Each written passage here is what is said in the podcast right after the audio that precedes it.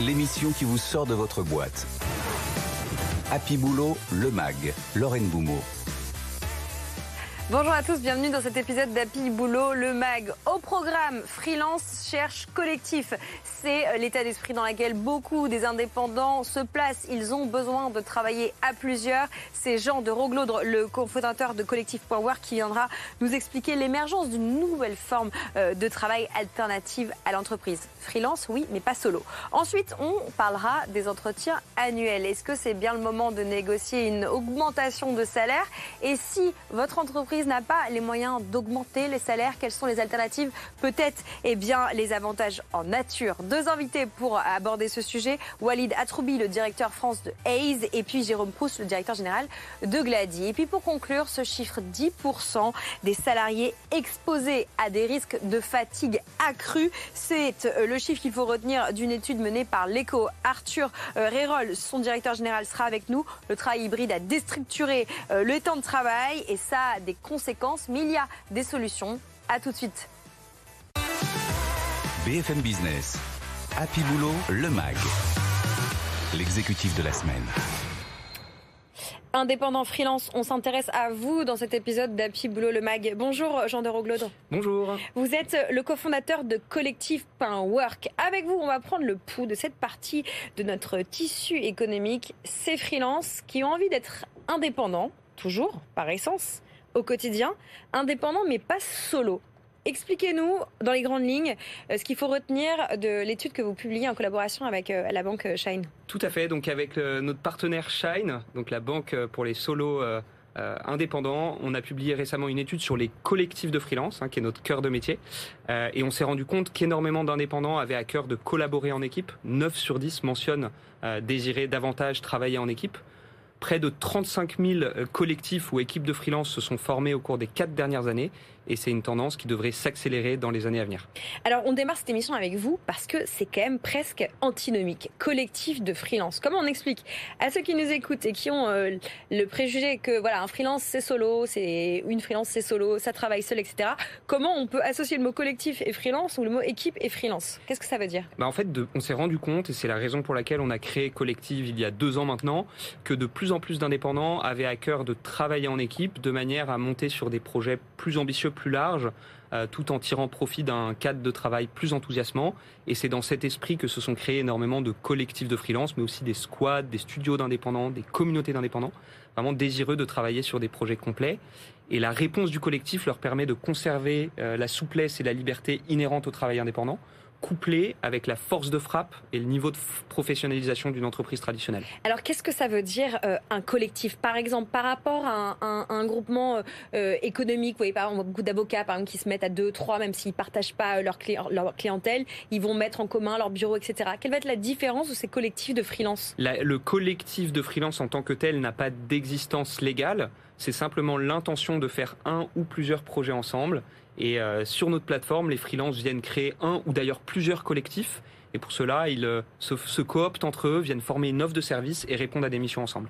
Vous nous disiez, hein, plus d'un tiers des freelances qui ont comme projet de rejoindre une collectivité, un collectif. Qu'est-ce qui a changé? Est-ce que c'est la crise sanitaire? Est-ce que c'est l'évolution euh, du monde du travail plus généralement? Qu'est-ce qui explique ce besoin de se réunir?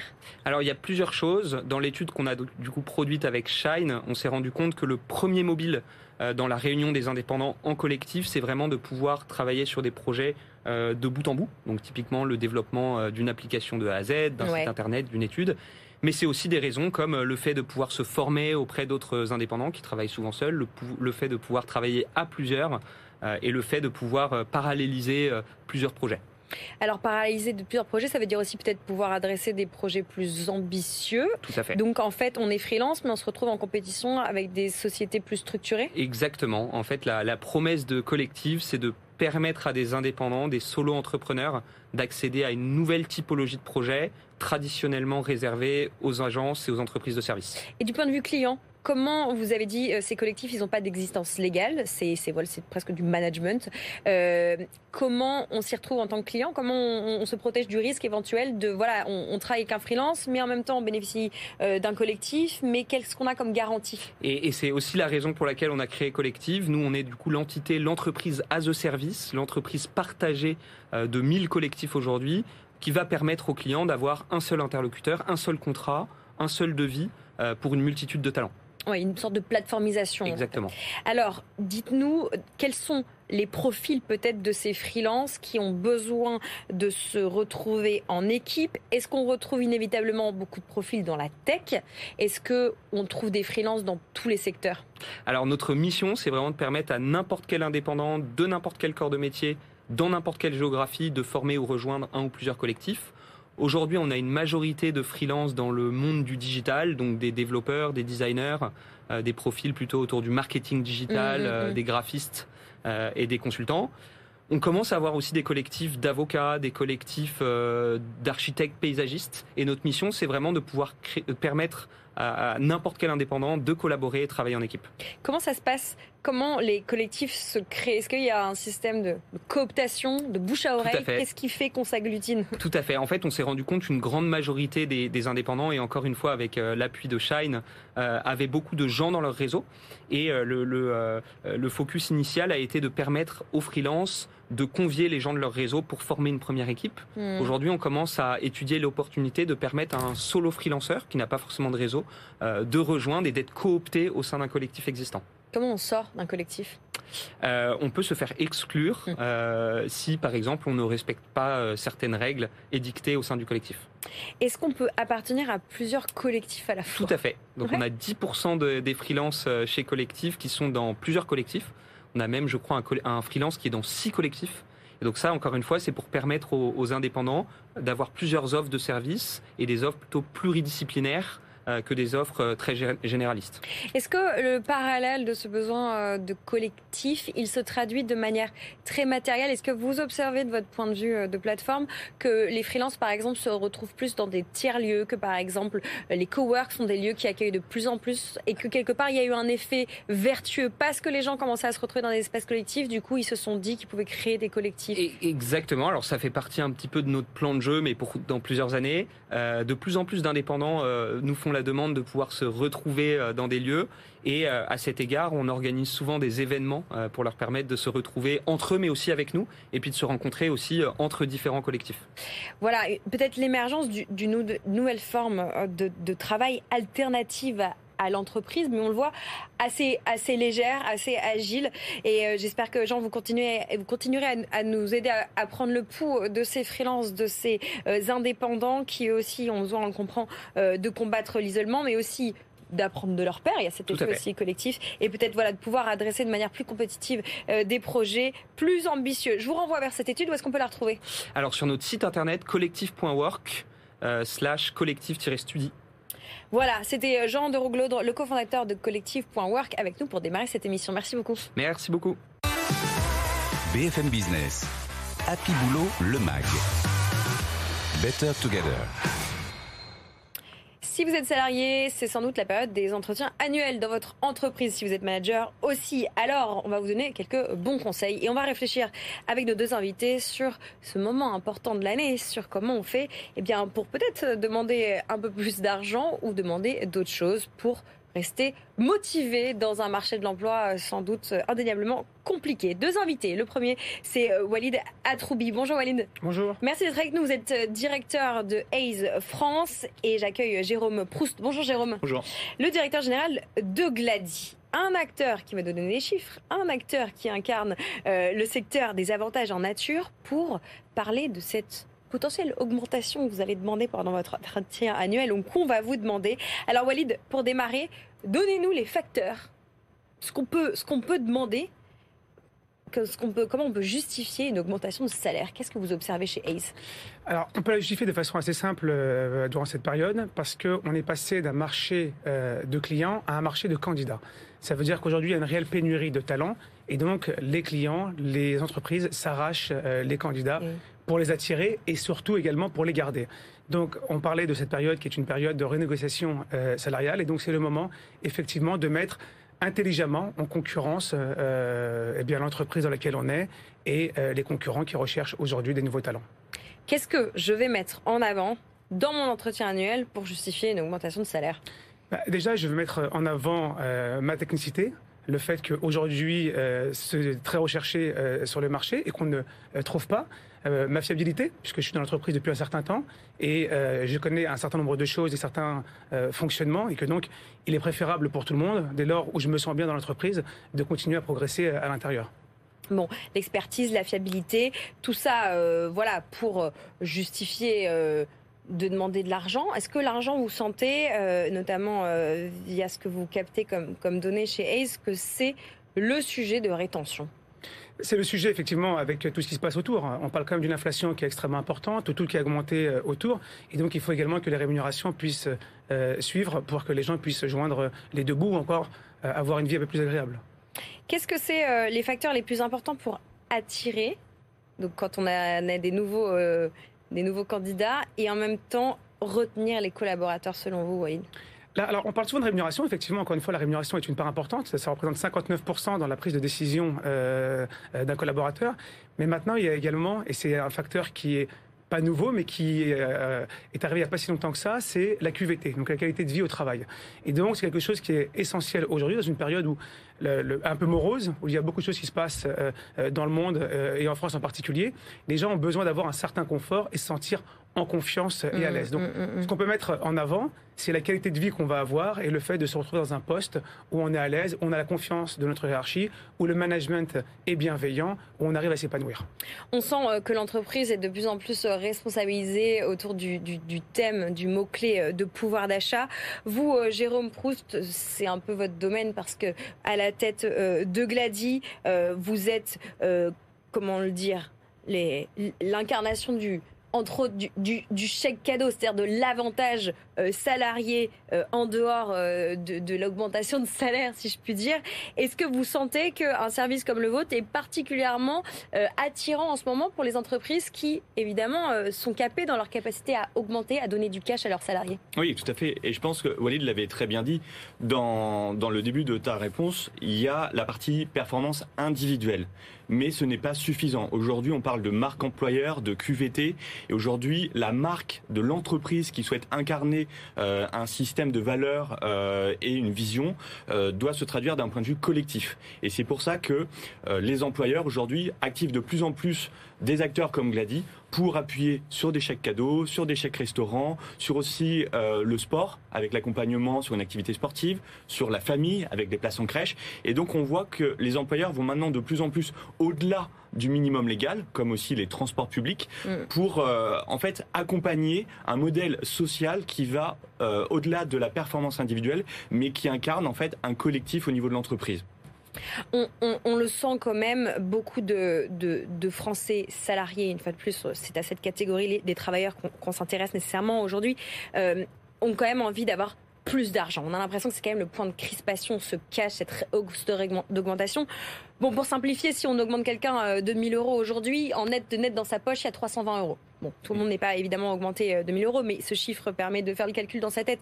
Comment on, continue à évangéliser le fait que l'augmentation de salaire, ça n'est pas euh, la solution à tout? Parce que pour 1000 euros brut, c'est un tiers dans votre poche. Tout à fait.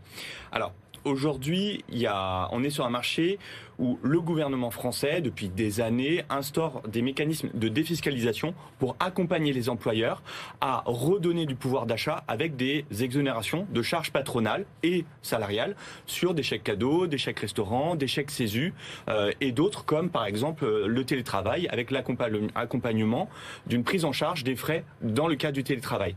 Tous ces mécanismes viennent flécher des usages. En revanche, on observe que des grandes entreprises avec euh, des personnes qui sont ce qu'on appelle people experience euh, ou même dotées de CSE sont assez bien euh, informées de l'ensemble des dispositifs. En revanche, dès qu'on va dans des entreprises plus petites, où il y a souvent juste l'expert comptable qui vient orienter et Ouais. former le dirigeant, tout de suite, on voit une forme de pauvreté de conseil, parce qu'en fait, même les experts comptables, ou en tout cas tout ce qui gravite autour des dirigeants ou des dirigeantes, euh, ne, ne sont pas informés de l'énorme avantage fiscal qu'on peut à redonner du pouvoir salarial au niveau de l'entreprise.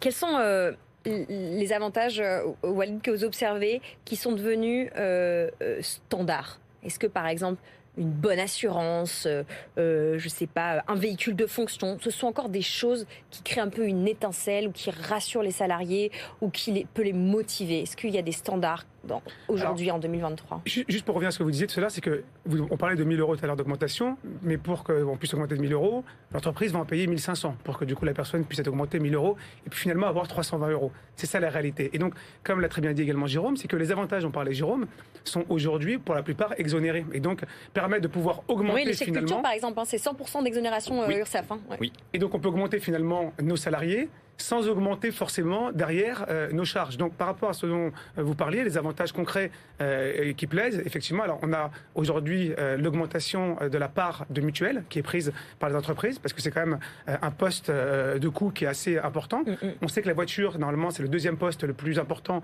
après le loyer. Et donc, également, les salariés en, en sont friands.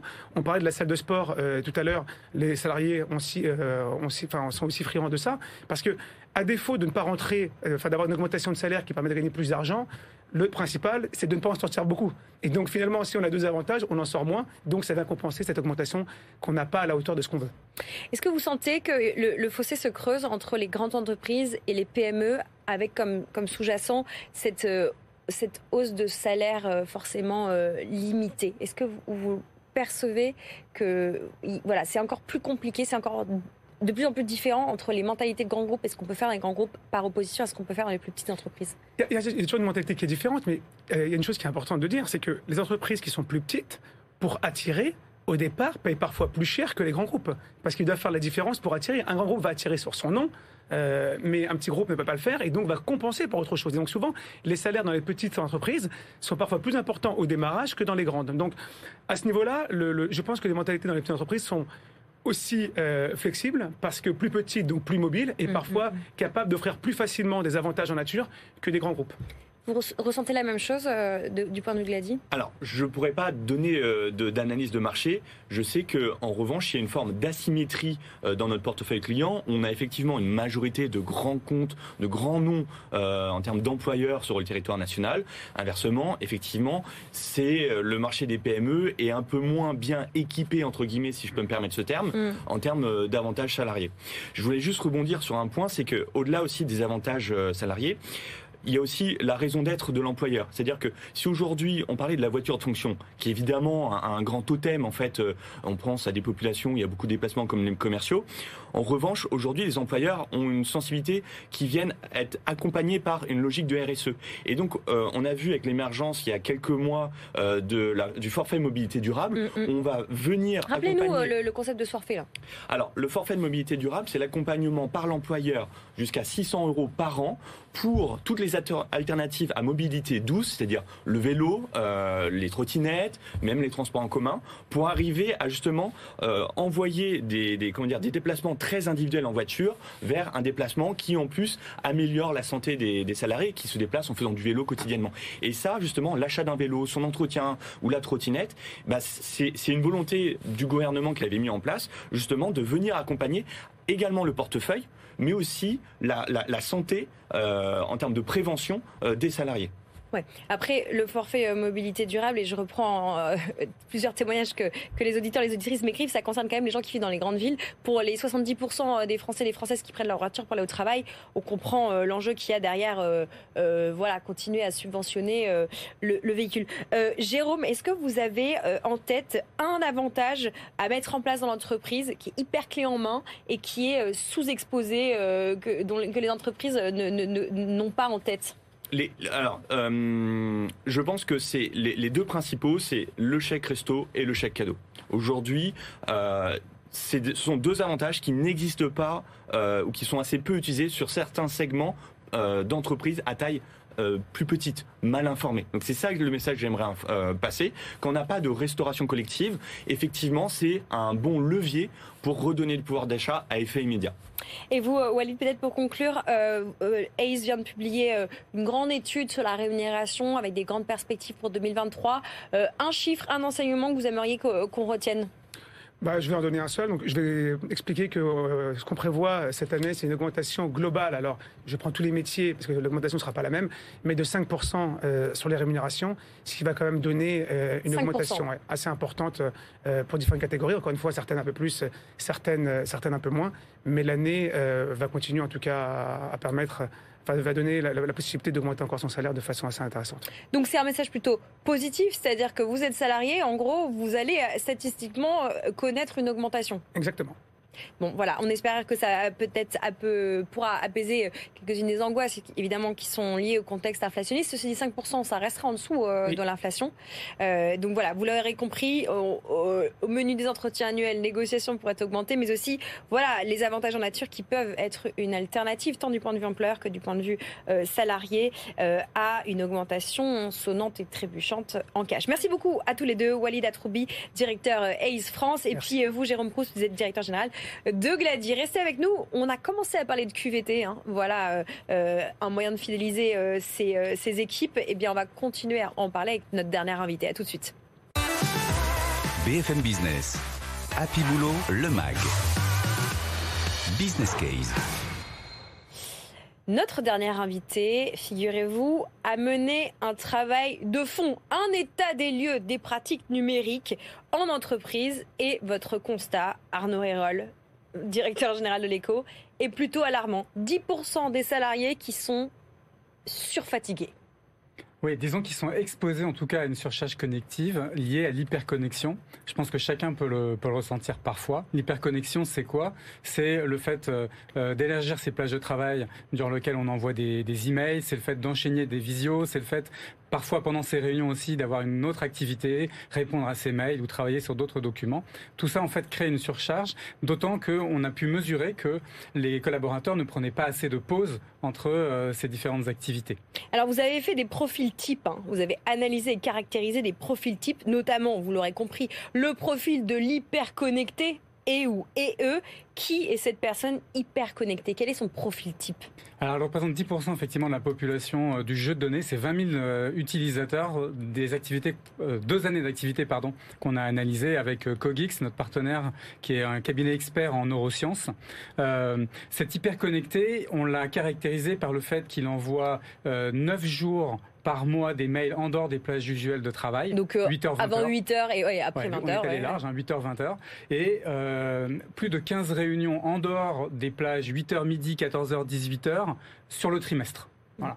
Donc ce qu'on a voulu montrer, c'est que c'était pas des pics d'activité ponctuels qui pouvaient être euh, suivis de temps de récupération. Non, c'est bien un enchaînement continu et un maintien finalement à un niveau de, charge cognitive qui est, euh, qui est important. Alors fatigue cognitive accrue, ce serait euh, le terme quasiment médical qu'il faut utiliser pour décrire cet état, les conséquences de cette hyperconnexion. Est-ce que d'un point de vue de l'entreprise, de l'employeur, du manager, vous pouvez nous lister les dangers de cette hyperconnexion? Quelles sont les conséquences sur le salarié? Alors les conséquences, les premières, ça peut être euh, une baisse d'efficacité, une baisse de motivation, perte de goût au travail. Euh, bien sûr, cette fatigue, elle peut ensuite avoir des conséquences sur la santé et, et ça peut aller jusqu'à des burn-out dans les pires situations. Donc c'est l'étape d'avant, le burn-out, si on résume. Ouais. Et aujourd'hui, est-ce que vous, percevez, vous sentez que c'est devenu un, un objet de surveillance dans les entreprises? Est-ce qu'on y fait attention? Est-ce que le phénomène s'est accéléré avec la crise sanitaire? Est-ce que le travail hybride, le télétravail ont accéléré tout ça? Oui, alors on est un peu sur un phénomène, ce qu'on n'arrive pas à mesurer, on a du mal à le quantifier et, et du coup ça compte moins. Donc c'est un peu ça le, le- le problème de ce sujet-là. Je pense que beaucoup d'entre nous peuvent le ressentir, au moins par période. Mm, mm, mm. Et effectivement, euh, le travail hybride a déstructuré l'organisation du travail. Avant, pour caricaturer un peu les choses, on- le, le temps de travail était délimité par notre temps de présence dans les murs de l'entreprise. Aujourd'hui, on a gagné en, en- en flexibilité, mais du coup, on, on, s'est- on a étendu nos plages de travail. Et parfois, c'est c'est pas uniquement des phénomènes structurels liés à l'organisation, ça peut être aussi des phénomènes individuels de comportement. On se rend plus compte qu'on a du mal à couper euh, son temps de travail, enfin à, délimiter son temps de travail par rapport à son temps personnel, et, ça induit également de la surcharge pour pour le, collaborateur. Alors Arnaud, pour conclure, est-ce que vous avez une bonne pratique ou un conseil à donner justement comment on, fait quand on est en entreprise, quand on est euh, manager RH euh, en charge d'une équipe pour surveiller et ne pas tomber dans la zone rouge? Quelle est la bonne pratique que vous recommandez? Je pense que la première chose aujourd'hui, ça va être d'être capable de mettre en place des indicateurs avec la data pour arriver à compléter les baromètres sociaux. Et le deuxième élément, on a vu que c'était la réunion qui était un peu au cœur du problème. C'est arrivé, on, on, sait, la réunionite, hein, on en parle depuis des années et des années, d'arriver à questionner la façon dont on utilise la réunion au sein des entreprises à l'ère mmh, euh, de mmh. cette hyperconnexion. Voilà, questionner notre rapport à la réunion. C'est ça que vous nous dites. Voilà, un travail hyper intéressant. Hein. Je, je, je, salue l'étude que vous avez faite puisque c'est quand même deux ans de travail et 20 000 utilisateurs qui ont été euh, sondés. Voilà, vraiment pour euh, objectiver quelque part les rythmes et les rythmes de travail et puis la transformation euh, de notre, notre quotidien avec ce télétravail et ce, travail hybride. C'est intéressant et c'est un sujet médical en plus d'être un sujet de l'entreprise. Et, et donc je vous renvoie à cette étude. Où est-ce qu'on peut la trouver? Sur notre site internet, sur leco.fr. Voilà, l'hyperconnectivité, un sujet de qualité de vie au travail. Vous avez des questions, vous avez des réactions, vous pouvez euh, nous écrire. Évidemment, on continuera à intégrer euh, vos réactions et vos, euh, vos, témoignages dans cette émission Happy Boulot qui s'achève, mais que vous pouvez retrouver évidemment en podcast et en replay, en vidéo à la demande sur nos différentes plateformes, évidemment, et puis sur le site de BFM, mais aussi en podcast hein, sur Spotify, Deezer, Apple La semaine prochaine, on sera là, évidemment. Merci à toute l'équipe et je vous souhaite une très bonne fin d'écoute. BFM Business, Happy Boulot, le MAG.